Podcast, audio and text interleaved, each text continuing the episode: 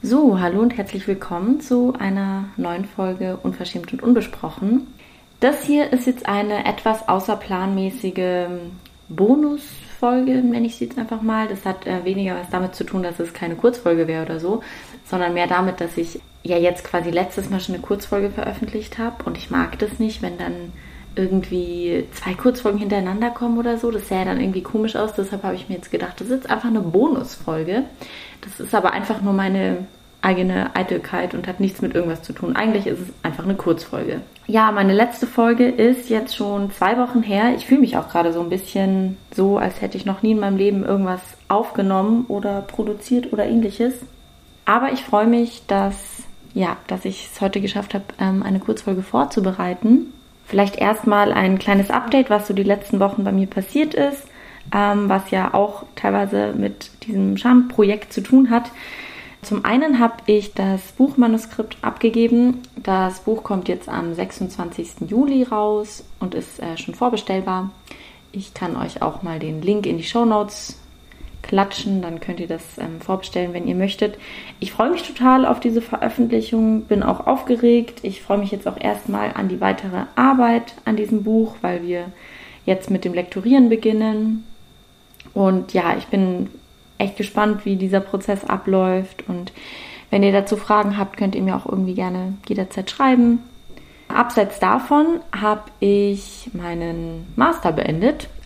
So relativ sang- und klanglos. Das ist irgendwie ganz absurd.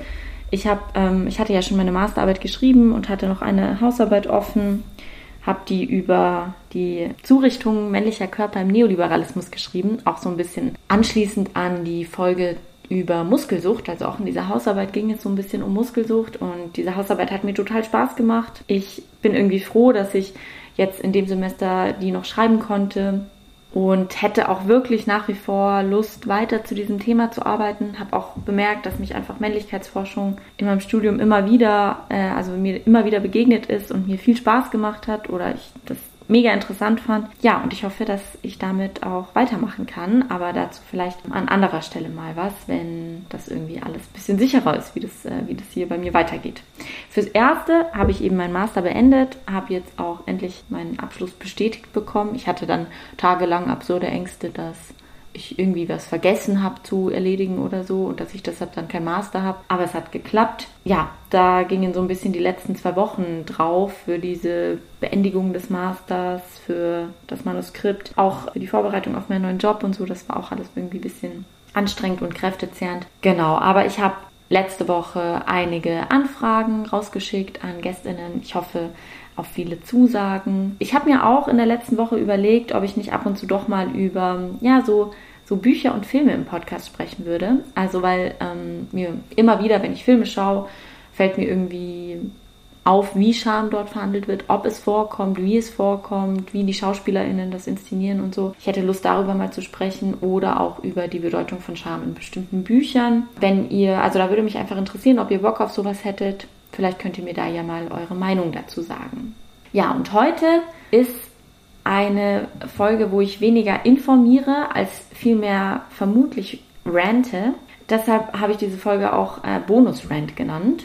Es geht mir um einen konkreten Begriff, der im Podcast an der einen oder anderen Stelle zumindest dem der Figur nach schon vorkam. Ich glaube, ich habe ihn jetzt nicht so richtig oft gedroppt oder so, aber das, worum es dabei geht, kam schon öfters vor. Er schließt auch so ein bisschen an die letzte Folge zu Produktivität und, und Leistung an. Und das ist außerdem ein Begriff, der jetzt gerade ziemlich an Fahrt aufnimmt in den letzten Wochen, vielleicht auch Monaten, der ja mich auch in meiner Masterarbeit schon begleitet hat und jetzt im Zuge der Pandemie auch irgendwie so das als Allheilmittel gegen alles verhandelt wird, was ich irgendwie ziemlich bescheuert finde. Um, also ich mag auch diesen Begriff problematisch langsam nicht mehr hören. Deshalb sage ich einfach, dass ich ihn richtig kacke finde.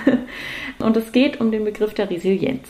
Und dieser Begriff der Resilienz spielt auch bei Scham eine Rolle. Beziehungsweise es gibt auch den Begriff der Schamresilienz, auf den komme ich später, also oder nachher zu sprechen. Aber zuerst mal zum Begriff der Resilienz. Der ist eben ein neues Modewort. Gerade während Corona sollen sich irgendwie alle in Resilienz üben und resiliente Menschen werden, weil man als resilienter Mensch jetzt besonders gut gerüstet ist für Krisen und deshalb eben, ja, top auf Höhe der Zeit. Und Resilienz ist, würde ich sagen, ein relativ neuer Modus der Krisenbewältigung, der aber im Zeichen des Neoliberalismus steht und natürlich etwas damit zu tun hat, dass von uns Eigenverantwortung gefordert wird und Resilienz ist so quasi eine psychologische Strategie, Eigenverantwortung zu übernehmen. Zu dem Begriff der, der Resilienz im Krisenkapitalismus hat Stefanie Gräfe ein Buch geschrieben, das ich gelesen habe und das ich ähm, sehr empfehlen kann. Sie geht da also darin unter anderem darauf ein, dass eben Erfahrungen von Überforderung und Erschöpfung auf das Subjekt zurückgeführt werden im Namen der Resilienz und nicht auf die Gesellschaft. Wenn ihr euch erinnert, wir hatten das auch in der Folge zum Beispiel über Depression mit Uwe Haug, ähm, der auch darauf verwiesen hat, dass halt Leute nicht selber schuld an Depressionen sind oder die Ursachen für Depression teilweise im Individuum liegen, aber nicht nur. Und das spielt auch bei dieser, bei dieser ganzen Resilienzkiste eine Rolle. Also, dass irgendwie gesagt wird, es geht jetzt hier nicht um die gesellschaftlichen Strukturen, äh, und um die Art und Weise, wie wir Gesellschaft eingerichtet haben bei der Bekämpfung von Depressionen, sondern du musst jetzt einfach resilienter werden, bisschen mehr emotionale Selbstkontrolle und dann kriegst du das in den Griff. So ist eine quasi Herangehensweise im Zeichen der Resilienz. Stefanie Grefe schreibt, diese Sichtweise zufolge lässt sich Resilienz als eine Art und Weise verstehen, die neoliberale Norm des selbstverantwortlichen unternehmerischen Handelns auf ein breiteres ethisches Fundament zu stellen. Also Resilienz ist überall und ist außerdem ziemlich neoliberal. Und dabei geht es vor allem eigentlich um, um eine Art und Weise der, der Lebensführung. Also quasi, dass so eine neoliberale Ethik, eben der, Selbstver äh, der, der Eigenverantwortung, der Selbstkontrolle, der Autonomie, der Unabhängigkeit und so, wird aus ökonomischen Kontexten eben rausgelöst und übertragen auf breitere gesellschaftliche Kontexte, eben auch auf die individuelle Lebensführung. Wie ich da drauf gekommen bin, war unter anderem, als ich einen Essay von Maya Beckers in der Zeit gelesen habe, der hieß Die Seelenprepper und ich fand den irgendwie ziemlich cool. Und auf den würde ich jetzt auch noch so ein bisschen eingehen, um zu zeigen, was eigentlich am Begriff der Resilienz so, so, ja, so bescheuert ist. Maya Beckers schreibt da, finde ich, ziemlich treffend, das Konzept Resilienz erstickt die Idee, etwas zu verändern, gleich im Keim. Wer die Dinge als unabwendbar betrachtet, der hat keinen Konflikt, etwa mit der Chefin, die ihn nicht im Homeoffice arbeiten lässt.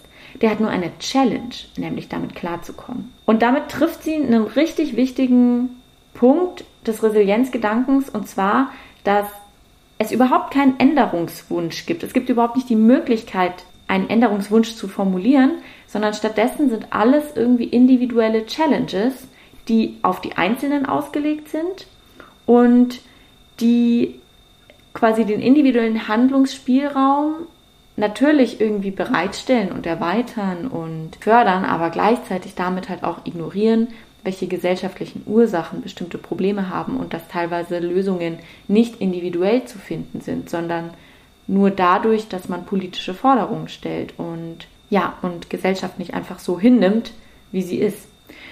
Und dieses Denken wird auch teilweise, finde ich, echt widerwärtig. Und auch darauf geht Maya Beckers ein.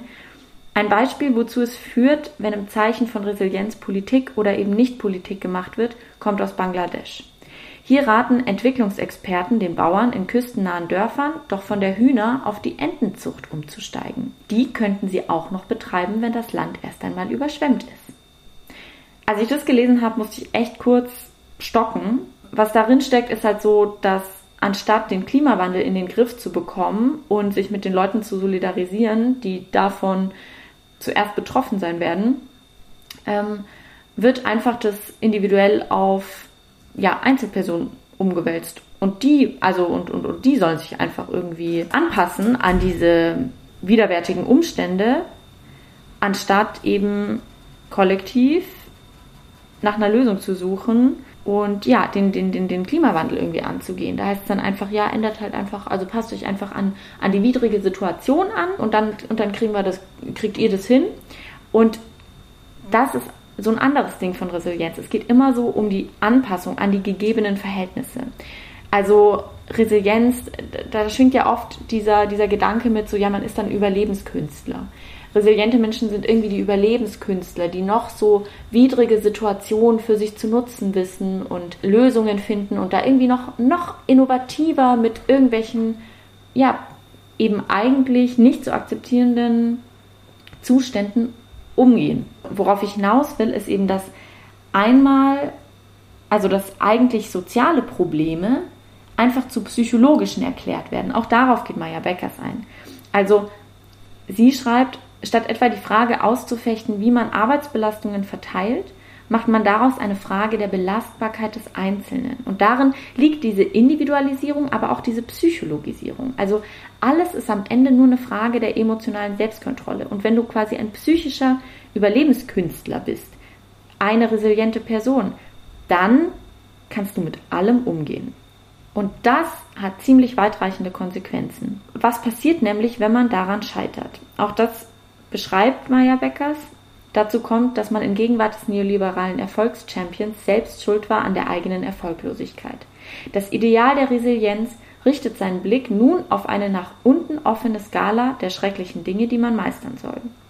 Und daran zu scheitern, selbst schuld zu sein, wenn man etwa Trauer in einem als angemessen geltenden Zeitraum nicht überwindet, ist noch einmal einsamer und existenzieller. Was sie damit beschreibt, ist eben eine Rückkehr der Schuld und auch der Scham, weil man eben Sachen nicht so resilient gemeistert hat. Ich, auch darauf bin ich in meiner Masterarbeit eingegangen, dass es dabei eben letztendlich um eine Scham für so das mangelnde Dealing mit der Situation geht und damit auch um eine Scham, also um eine Scham, die sich wiederum auf Scham und, und, und, und, und, und Scheitern bezieht. Das bedeutet, wenn man irgendwie mit, ja, mit dieser Erfolgs Erfolglosigkeit nicht so emotional selbst äh, kontrolliert und, und, und rationalisierend umgehen kann, dann ist man irgendwie selbst schuld und sollte sich schämen.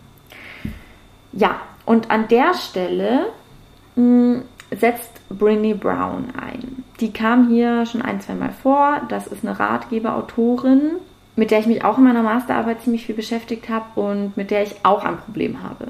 Ähm, sie führt den Begriff der Schamresilienz ein. Und sie schreibt, also um den zu klären, ich meine damit die Fähigkeit, authentisch zu bleiben, wenn wir Scham empfinden, die Erfahrung durchzustehen, ohne unsere Werte zu opfern und aus der Erfahrung von Scham mit mehr Mut, Mitgefühl und Verbundenheit hervorzugehen, als wir sie vorher empfunden hatten. Bei der Schamresilienz geht es darum, von der Scham zur Empathie zu gelangen, dem eigentlichen Antidot zur Scham. Das klingt jetzt erstmal gar nicht Mm, so übel. Also weil Empathie finde ich auch gut.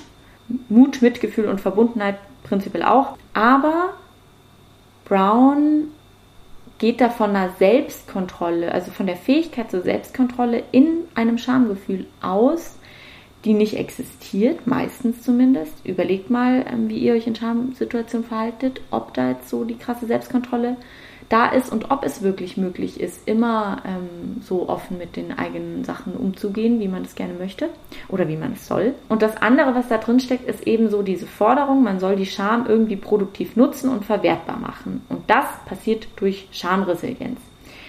Sie schreibt, Schamresilienz handelt davon, einen Mittelweg zu finden, eine Wahlmöglichkeit, die uns erlaubt, uns weiterhin auf die Welt einzulassen und den Mut zu finden, den wir brauchen, um emotional auf eine Weise zu reagieren, die im Einklang mit unseren Werten steht. Also hier fordert sie Mut zum Risiko, be resilient und Schamresilienz, das wird da deutlich, ist eben ein komplett typischer Umgang mit Scham eben für die Zeit, in der wir gerade leben. Also weil man irgendwie noch jedes blöde Ereignis und jede gesellschaftliche Dreistigkeit als positiv für sich verbuchen soll und weil Scham nur dann okay ist, wenn man sie danach, also nach dem Durchstehen des Schamgefühls, für die eigenen Zwecke nutzen kann.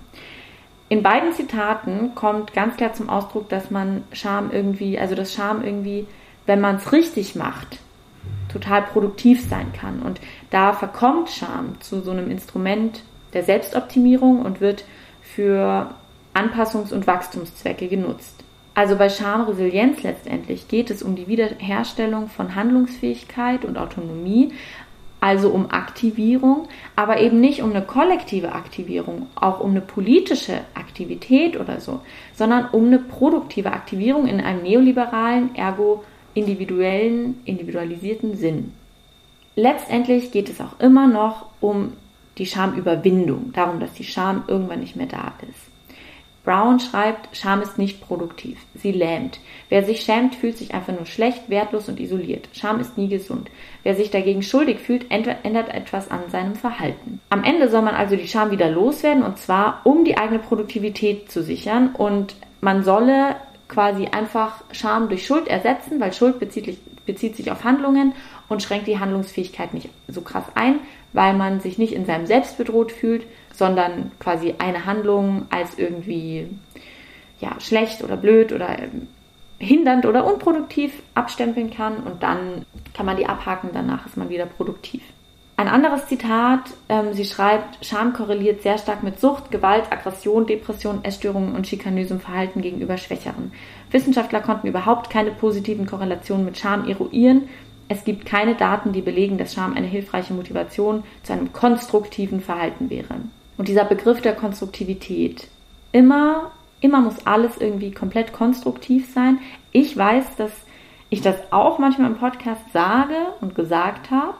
Und das, also, insofern ähm, trifft mich meine Kritik natürlich auch selbst. Und Brown sagt aber eben, dass man aus Gründen der Konstruktivität die Scham ablegen muss, damit man eben wieder konstruktiv und produktiv ist. Und da findet eben eine, eine Abwehr der Scham statt, um Konstruktivität zu sichern. Und es gibt auch andere, die wiederum sagen, man muss eben die Scham sich zunutze machen für konstruktives Verhalten. Und da findet dann diese Einteilung statt in so, ja, manchmal nennt, nennt man das dann toxische und konstruktive Scham, manchmal nennt man es auch einfach gute und schlechte Scham. Beides finde ich im Kern falsch. Also ich finde die Einteilung von Scham falsch.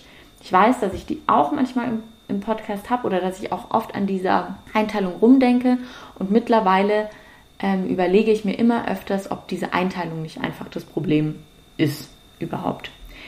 Ich bin nämlich nach wie vor der Ansicht, dass Scham ein überwältigendes Gefühl ist und diesem Gefühl ist es auch erstmal ziemlich egal, ob es konstruktiv ist oder nicht, es ist da. Seinen Ursprung hat es oft im Kollektiv, in der Gesellschaft und in den Normen, das wissen wir mittlerweile. Und deshalb muss auch der Umgang darauf abzielen, Kollektiv und Gesellschaft zu verändern und nicht einfach nur auf eine verbesserte Version von einem selbst.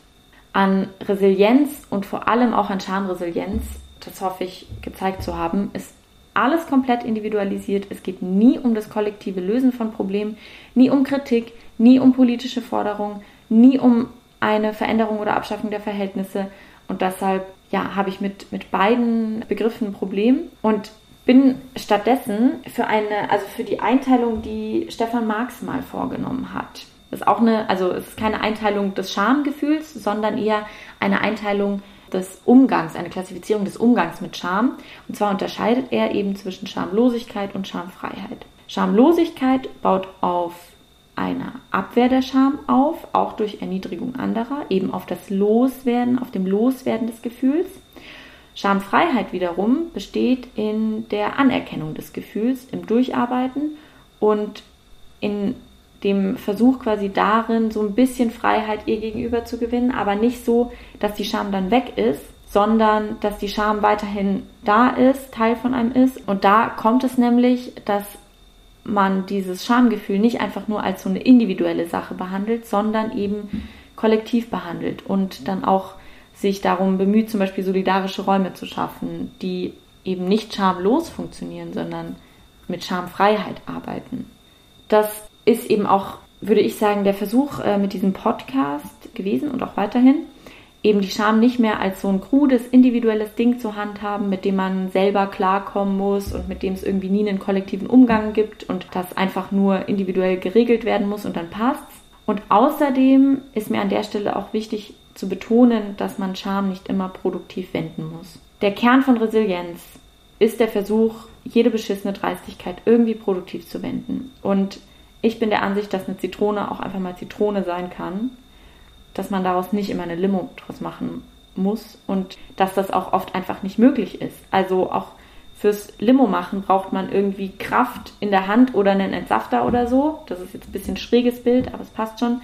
Und manchmal ist es nicht möglich, da irgendwas draus zu machen, sondern manchmal muss man sagen, die Scham ist da und sie ist kacke und sie bleibt kacke. Und ich möchte eben auch einen politischen Umgang mit der Scham. Ich will was, also einen politischen Umgang mit etwas, was im Kern politisch ist. Das ja, ist mir vielleicht als Plädoyer an der Stelle ganz wichtig. Und das war's für heute. Ich glaube, es war eine, ja, eine etwas längere Folge. Ich freue mich, dass ihr dabei geblieben seid und hoffe, das war jetzt hier kein, äh, kein zu negativer Rant. Doch, doch, es war natürlich negativ, aber es ist auch, ist auch in Ordnung. Ja, wenn euch der Podcast gefällt, könnt ihr ihm gerne folgen. Ich freue mich darüber, wenn Leute diesem Podcast folgen. Ich freue mich auch darüber, wenn ihr ihn bewertet. Bei, also es bei den unterschiedlichen Podcast-Plattformen die Möglichkeit zu bewerten. Da könnt ihr gerne Sterne dalassen oder was auch immer. Ich bin auch ansonsten jederzeit offen für eure Kritik, für Anregungen. Ihr dürft auch mich inhalt, also ihr dürft mich auch echt gern inhaltlich kritisieren und sagen, hey, hier hast du einen Fehler, ich habe hier mal äh, noch ein anderes Argument oder so. Da bin ich natürlich auch immer dankbar